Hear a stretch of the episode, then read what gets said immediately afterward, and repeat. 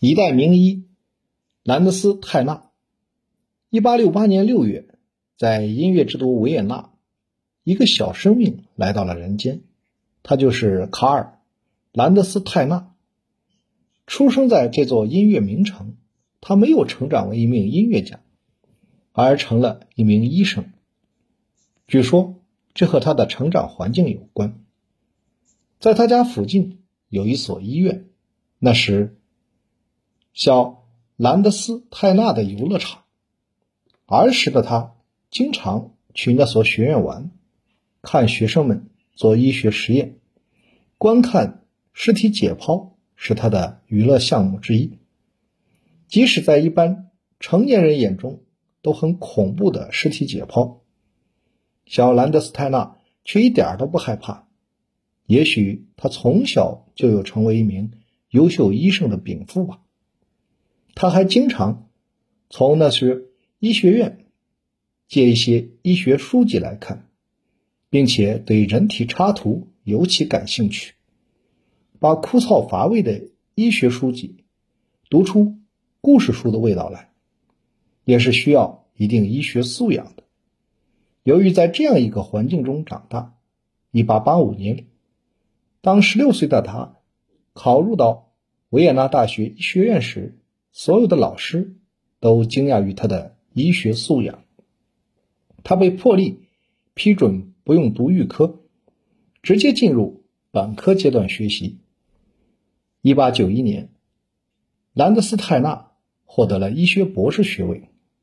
但是，兰德斯泰纳对自己提出了更高的要求。他只身来到了德国的维尔兹堡大学，跟随费希尔教授。工作和学习，费希尔教授是著名的生物化学家，是一九零二年诺贝尔化学奖的得主。所谓名师出高徒，当自己的学生也问鼎诺贝尔奖的时候，作为老师是何等的欣慰！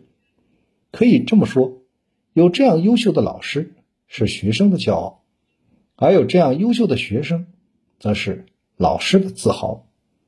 在十九世纪末，血清学研究是一个非常热门的课题。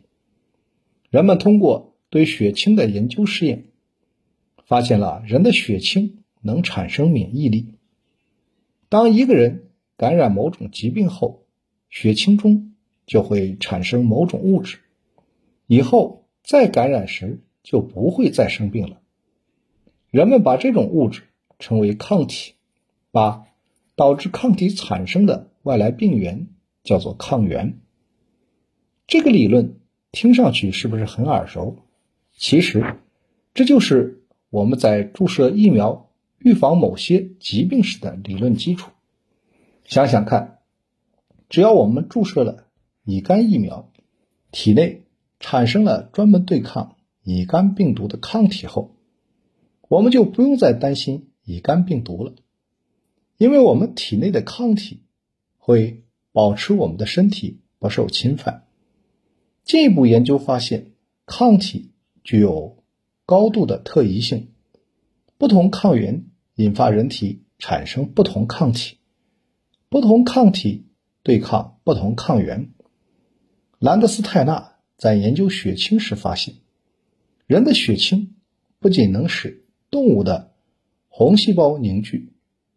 而且也常常能使别人的血液中的红细胞凝聚，这就是为什么人与人之间输血成功率不高的原因。